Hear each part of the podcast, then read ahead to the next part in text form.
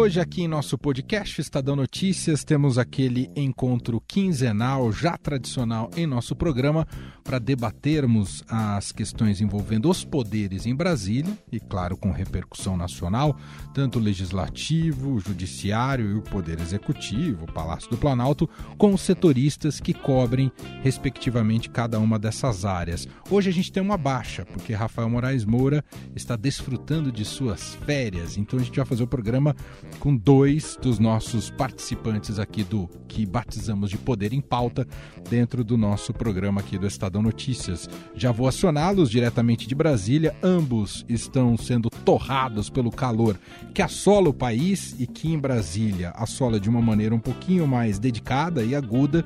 Então já vou cumprimentar aqui o Frazão que está tentando buscar maneiras de fugir desse calor. Felipe Frazão que está aqui com a gente. Tudo bem, Frazão? Como vai? Tudo bem, Manuel. Aqui realmente está complicado de trabalhar nos últimos dias, viu? Mas já soubemos da previsão meteorológica que é de uma chuva possível no sábado, ou talvez no domingo, ou talvez na segunda-feira. E junto com a gente também já está Jussara Soares. Jussara, você quer contar para a gente, primeiro, tudo bem com você? Seja muito bem-vinda mais uma vez. Você quer contar para a gente, para os nossos ouvintes, de onde você está gravando o programa de hoje? Você pode dizer? Posso contar. Oi, Manuel. Oi, Frazão. É, oi, ouvintes. Pois é, hoje eu estou gravando diretamente de uma cabine aqui do Palácio do Planalto. Eu vim para cá porque hoje teve reunião ministerial é, pela manhã, né? Hoje, quinta-feira, que a gente está gravando. E é sempre oportunidade aqui de encontrar umas fontes, tentar falar com as pessoas ali que estão sempre passando pelos corredores, então tem que marcar presença para estar tá perto da informação, né? Vamos discutir, entre outros assuntos neste programa, renda cidadã, que ficou para depois das eleições, o porquê disso. Vamos falar um pouquinho também rapidamente sobre eleições municipais, afinal, falta um pouquinho mais de um mês né, para o primeiro turno das eleições. Está também entre os nossos assuntos a questão envolvendo Cássio Marques, né, o indicado por Bolsonaro para assumir a vaga de Celso de Mello no Supremo Tribunal Federal e toda a repercussão em torno das inconsistências em seu currículo. E vamos abrir aqui no primeiro bloco do programa de hoje falando sobre Lava Jato. Uh, e as declarações recentes do presidente Jair Bolsonaro, as reações e o que podemos esperar daqui para frente. Bolsonaro disse que a, acabou com a Lava Jato porque não há mais corrupção no governo. Eu fiquei pensando, Jussara Soares, se ele de fato exerceu uma espécie de poder do tal Messias que ele tem em seu nome. Foi isso que ele conseguiu? Acabou a corrupção, Jussara? Bem, é o que ele diz, né?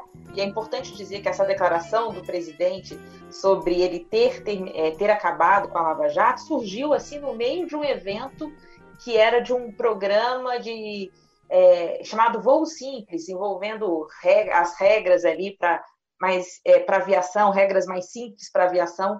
E, e, ele falou isso no meio desse discurso. Então, quem a gente, eu estava lá acompanhando, eu falei na hora, falei, não, é manchete. É um orgulho, é uma satisfação que eu tenho dizer a essa imprensa maravilhosa nossa que eu não quero acabar com a Lava Jato. Eu acabei com a Lava Jato, porque não tem mais corrupção no governo. Porque Obviamente, essa reação do presidente, ela vem numa sequência de críticas. A gente vai falar daqui a pouquinho da indicação do desembargador Cássio Nunes Marques para a vaga do STF, e, e, essas, todas essas críticas né, que o presidente vem recebendo ali nas últimas, na, nos últimos dias tem a ver com essa indicação. Obviamente, isso pegou super mal ali entre a força-tarefa da Lava Jato, os lavajatistas, enfim, porque é, pouco tempo antes, no STF, o novo presidente do STF, o ministro Luiz Fux, ele é, teve uma votação no plenário que ele conseguiu tirar das turmas é, o julgamento de, de ações, né, de ações penais e inquéritos. Então voltou a ser julgado para o plenário. É, essa manobra, né, essa operação do ministro Luiz Fux, né, presidente do STF, foi vista como uma blindagem à Operação Lava Jato. Na segunda turma tem o ministro Gilmar Mendes e o ministro Lewandowski também, que também tem esse posicionamento contrário ali à Lava Jato. Então, é, que a gente observou ali nos bastidores? A, a, preocupação era que a entrada do Cássio Marques na segunda turma, na vaga do ministro Celso de Mello, é, reforçaria esse grupo contrário à operação. Então, a fala do presidente surgiu depois de tudo isso que aconteceu na corte. Hoje em dia, como pegou muito mal a repercussão, conversando hoje já pela manhã com diversos ministros, integrantes do governo, entra a turma de falar, mas não foi bem isso que ele quis dizer. É, um, um, ministro me disse assim: não, Jussara, o que o presidente quis dizer é que a operação Lava Jato não é mais necessária neste governo porque não há corrupção. Mas não que ele queira acabar com a, com a, com a Lava Jato, a operação que existiu até aqui. Então, é, obviamente, tem essa, esse pano de fundo, porque eles, as pessoas reconhecem que a frase não pegou bem, o momento não era adequado, até porque o presidente vinha nessa, sendo criticado justamente por se aproximar desses ministros do STF, que tem essa posição contrária à Lava Jato, é, não gostaram da indicação do, do, do, desembargador Cássio Marques, e a frase não pegou muito bem. É, mas eu acho que o nosso colega Frazão tem tem bastidor para contar sobre isso aí também lá no Congresso, né, Frazão? Sem dúvida. E aproveito para o Frazão também é, falar um pouco sobre a reação do ex-ministro Sérgio Moro, uh, que já trouxe aí um termo novo para o Bolsonaro, a criatura do pântano, o Frazão. Criatura do pântano, né? Parece uma coisa de filme, assim, o Moro tá fazendo, deve estar tá aí, depois que saiu do ministério, certamente está com mais tempo, né? Mais tempo livre, até porque só abriu seu escritório de advocacia recentemente. Talvez ele esteja, esteja se inspirando aí na literatura, né, ou no cinema propriamente dito. É, e, e, assim, interessante notar, né, Emanuel, como é um pouco errática a postura dele, né? Ele, essa semana, tinha feito uma crítica à indicação do Cássio Marques, né, que é pauta nossa também desse encontro, dessa nossa conversa, é, e depois acabou apagando recuou um pouco ali, né, ficou deu um passo para trás, até porque essa crítica dele fazia assim uma, um juízo de valor sobre a natureza do presidente, do presidente contra o combate à corrupção e tudo mais, né?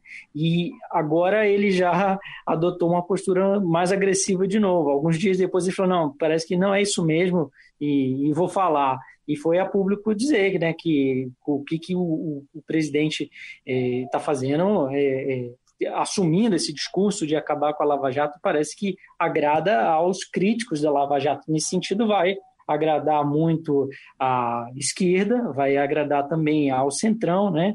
E essa essa movimentação política dele, a indicação que ele fez com o Supremo, vai tudo combina, né? Parece uma série de ações que vão justamente nesse sentido. E quando ele fala isso, o Moro vem a público, ele diz que é o seguinte: é o triunfo da velha política e dos, dos esquemas que destroem o Brasil e fragilizam a economia e a democracia. Ele, inclusive, fala: esse filme é conhecido. O Moro aí vem dizendo: valerá a pena se transformar em uma criatura do pântano pelo poder? Essas são aspas para o ministro Sérgio Moro.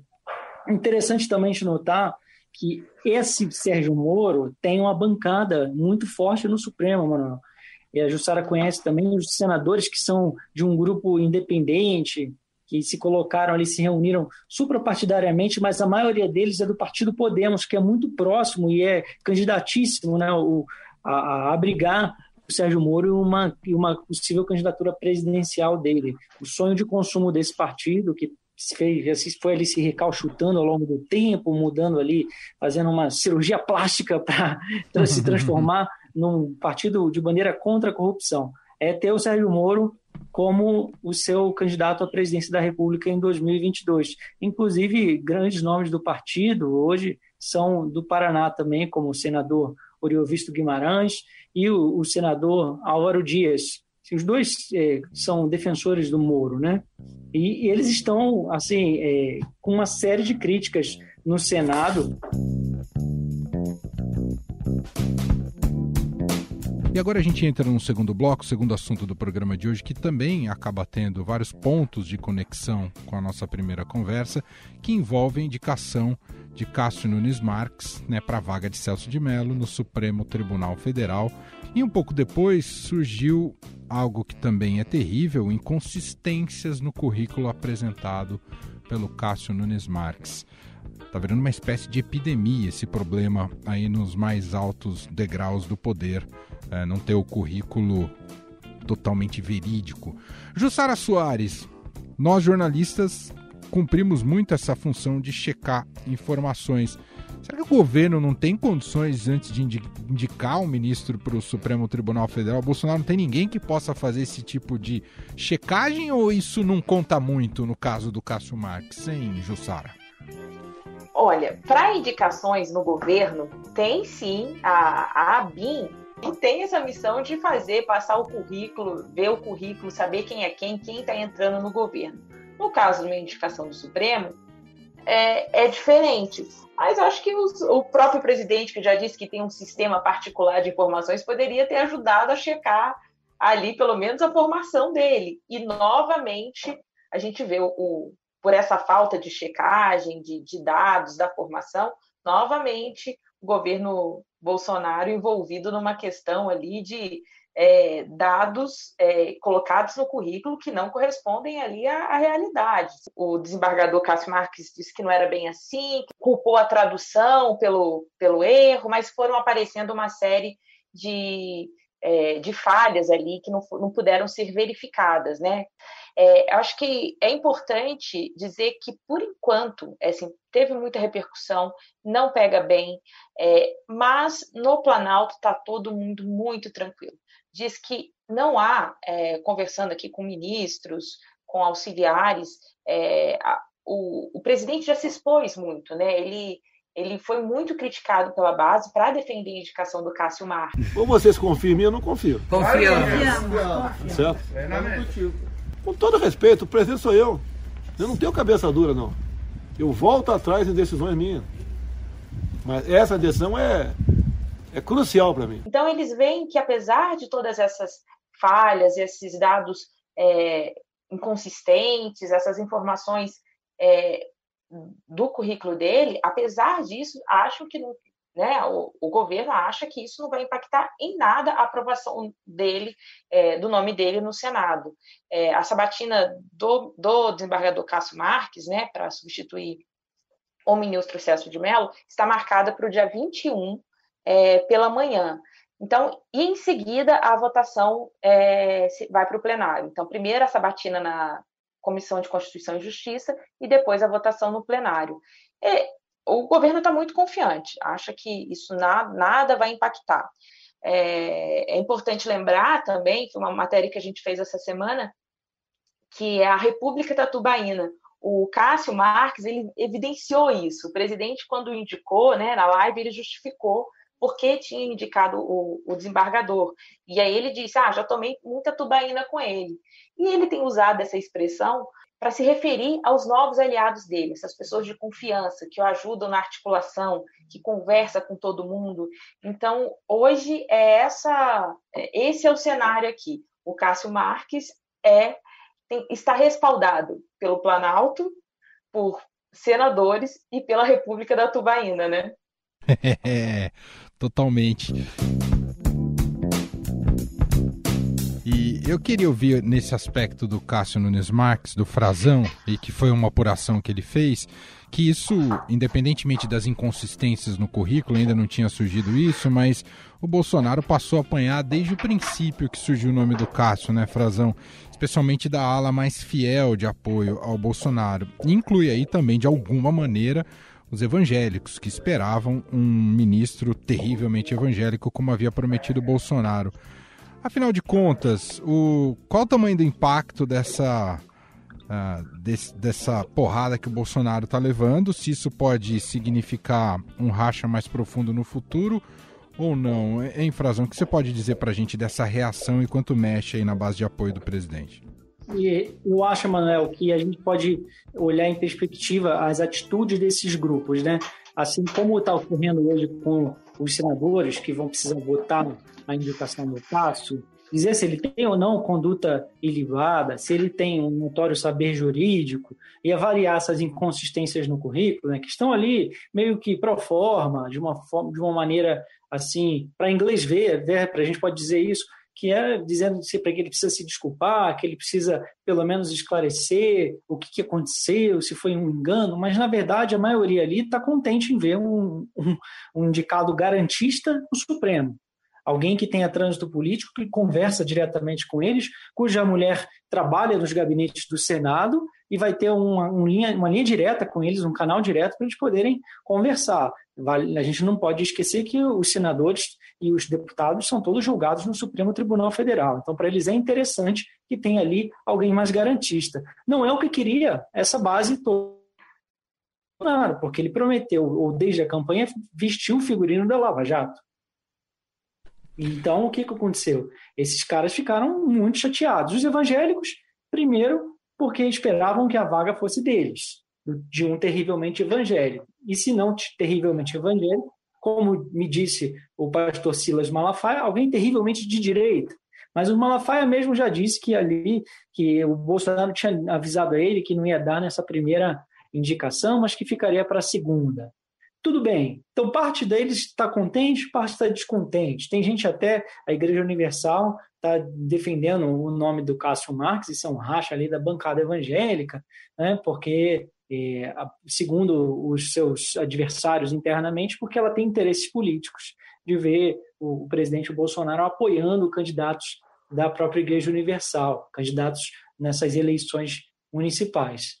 E há também outros grupos, como os conservadores, que estão bastante insatisfeitos por causa das ligações do Cássio políticas e também com partidos de esquerda, e os próprios empresários e militares, que tinham outros candidatos. Para essa turma mais conservadora, que inclui alguns empresários liberais, que estão vendo ali algum risco de até de insegurança jurídica, eles acham que o nome mais indicado era o do Ives Gandra Martins Filho, que é do Tribunal Superior do Trabalho, é um católico muito conservador, historicamente. E os militares queriam um lavajatista. A ala militar queria o desembargador Thompson Flores, que lá do, do Tribunal Regional Federal da Quarta Região, no Rio Grande do Sul, que julga os processos da Lava Jato quando chegam à segunda instância.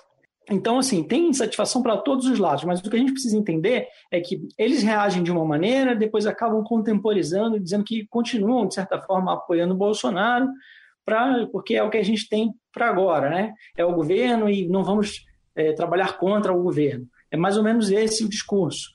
Então, é preciso entender que isso pode sim, de uma certa forma, prejudicar o presidente. E a preocupação dele é grande, tanto é que ele está indo responder a essas pessoas, se justificar, dizendo que isso tudo ocorre em nome da governabilidade.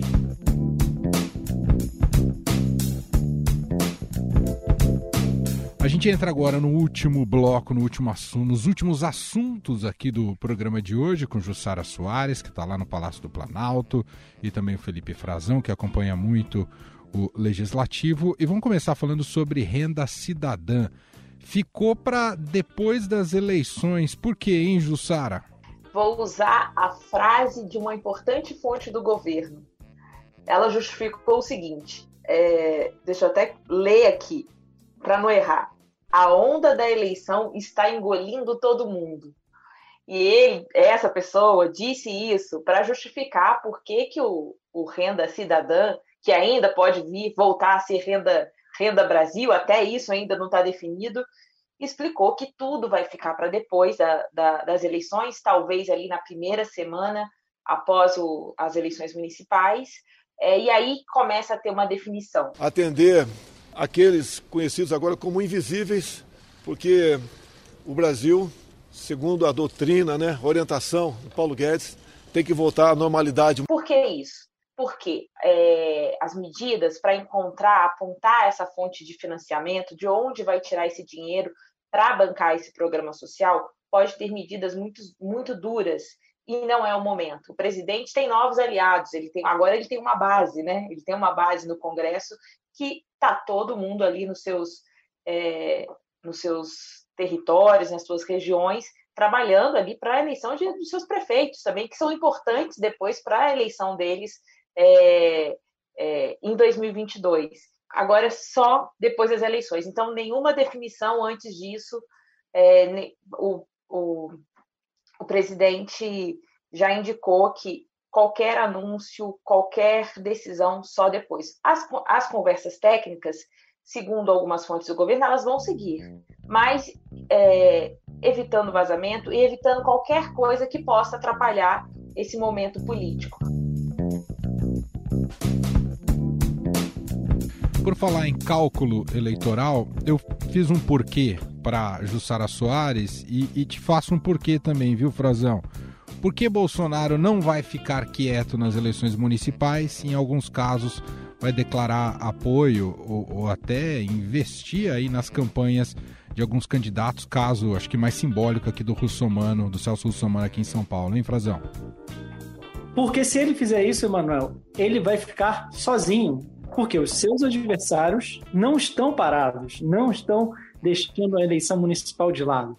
Seus potenciais adversários em 2022 estão desde o início do ano trabalhando nessas eleições. O presidente também, a bem da verdade, a gente já conversou aqui no Poder em Pauta. Quem é nosso ouvinte fiel vai lembrar disso, ou pode ouvir nossas edições passadas, aproveitar para prestigiar a gente, e vai notar que a gente já vinha dizendo que o presidente mudou completamente aquele discurso que nos parava de pé de que ele ficaria quietinho nas eleições, que ele ficaria longe e que ele não tinha interesse nenhum nas eleições municipais. É impossível, ele é a figura política com maior capital no país, ele é o presidente da República. Eu não pretendia entrar nas decisões né, municipais do Hélio. Mas o Celso é um amigo de velha data. E ele, querendo ou não, seria pauta, como foi pauta dos primeiros debates televisivos, e precisa é, está sendo discutido. Claro que a eleição municipal discute muito mais os problemas das cidades. Né? Os eleitores têm problemas muito concretos e os prefeitos acabam levando a culpa por muita coisa, às vezes nem coisas que nem pelas quais eles não são responsáveis, né? Eles nem nem diz respeito a eles, por exemplo, segurança pública de uma forma mais direta, mas eles acabam respondendo e levando o crédito ou o descrédito por isso. E é claro que na outra dimensão também vem o presidente da República, ainda mais um presidente que eh, desperta paixões e ódios, como é o presidente Bolsonaro. Então ele entrou na campanha, já demonstrou essa semana, foi lá em São Paulo, deu um abraço no Russomano. Celso Russomano, em São Paulo, está com essa tática de se vincular diretamente ao Bolsonaro e os seus adversários também é, explorando pontos frágeis do governo federal e fragilidades do próprio Russomano para atacá-lo, para tentar tirar a liderança que ele tem hoje nas pesquisas de opinião de voto. E o presidente Bolsonaro já sabia que isso iria ocorrer. Ele está eh, hoje olhando os cenários, né? ele está sim participando, mas tomando decisões muito calculadas. E o cálculo dele é sim que ali em São Paulo é importante ele vencer, porque ele vencendo em São Paulo, ele derrota não só a esquerda, mais uma vez, que já está fora do poder no, na cidade de São Paulo, mas derrota também o PSDB. Né? O PSDB ainda é muito forte e o governador João Dória, justamente em São Paulo. Talvez seja hoje é, o, o, estado onde o partido continua forte, o único onde a gente pode dizer que o PSDB continua forte, porque Goiás, onde já foi, é, já não é mais, perdeu essa preponderância. No Nordeste também. Agora, o presidente precisa, derrotando o Dória em São Paulo, vai ser uma vitória para ele pessoal, até, porque eles têm uma rixa é, pessoal. E de outro lado, eu andei conversando com o próprio governador João Dória e com outros políticos, é, presidentes de partidos, que acham que essa eleição, se a gente for ver, ela não tem ainda um cenário muito definido para como ela vai impactar em 2022. Mas as alianças políticas, sim, as alianças estão sendo feita, feitas, foram feitas, costuras para indicar caminhos, não só à esquerda como à direita. Bom, assim a gente fecha a edição de hoje aqui do Poder em Pauta, mas antes da despedida, tradicionalmente, o, a figura ausente aqui do programa de hoje, o Rafael Moraes Moura, que está de férias, ele é mais conhecido por dar suas dicas culturais finais do que propriamente falar do Supremo Tribunal Federal. E aí, para os nossos ouvintes não ficarem tão é, ausentes, né, sem é, essas dicas imperdíveis, infalíveis do Rafael Moraes Moura, mesmo de férias, ele te mandou uma dica, Jussara Soares, é isso? Na verdade, eu fui pedir a dica. Eu falei assim: a gente não pode perder essa audiência qualificada que vem justamente pelas indicações do Rafael. Eu falei, Rafael, manda sua dica da semana, porque ela, as pessoas não conseguem mais ficar sem. E ele mandou. É, olha, a dica do filme é A Grande Jogada, que está na, no Amazon Prime. É, estou lendo o que ele me mandou, viu? Estou okay. lendo, tô com o WhatsApp aberto aqui. Okay. É história real, é a história real de Molly, uma garota que tinha tudo para ser uma esquiadora, sofre um acidente e acaba decidindo fazer a carreira no mundo do poker. Até que, bem, aí o Rafael falou que é melhor ele não contar, mas falaram que é para vocês verem que vale muito a pena. E lembrou que esse filme marca a estreia é, na direção do roteirista daquele filme A Rede Social. Então acho que vale ver, ver o filme. Eu também verei no final de semana. Então tá bom, dica no Amazon Prime dada aqui pelo Rafael Moraes Moura, que está de férias. E espero que no próximo programa, daqui a 15 dias, ele esteja aqui junto com a gente. Deixa eu agradecer então Felipe Frazão, que cobre o Legislativo, participa ativamente do Poder em Pauta. Obrigado mais uma vez, Frazão. Até a próxima. Obrigado a vocês. Um ótimo final de semana a todos. E agradecer a Jussara Soares, que está ali no Palácio do Planalto, presa numa cabine, mas vai ser libertada. Obrigado, Jussara. Obrigada, Manuel. Obrigada. Bom estar de novo aqui com os ouvintes. É isso. O Poder em Pauta sempre a cada 15 dias, fechando a semana e discutindo os principais temas envolvendo executivo, legislativo, judiciário e a interação entre os poderes, que define muito dos rumos e da pauta do país. Obrigado a todos e até a próxima. Estadão Notícias desta sexta-feira vai ficando por aqui. Contou com a apresentação minha, Emanuel Bonfim, produção de Gustavo Lopes e montagem de Moacir Biasi. Diretor de jornalismo do Grupo Estado é João Fábio Caminuto. O nosso e-mail podcast@estadão.com. Hoje, sexta-feira, tem Na Quarentena, então tem podcast novinho pintando neste canal a partir das 5 horas da tarde, tá bem massa. Tem entrevista com Rafael Montes, hein? Grande escritor e roteirista, então não perca, 5 da tarde hoje Na Quarentena. Um abraço para você e até lá. Estadão Notícias.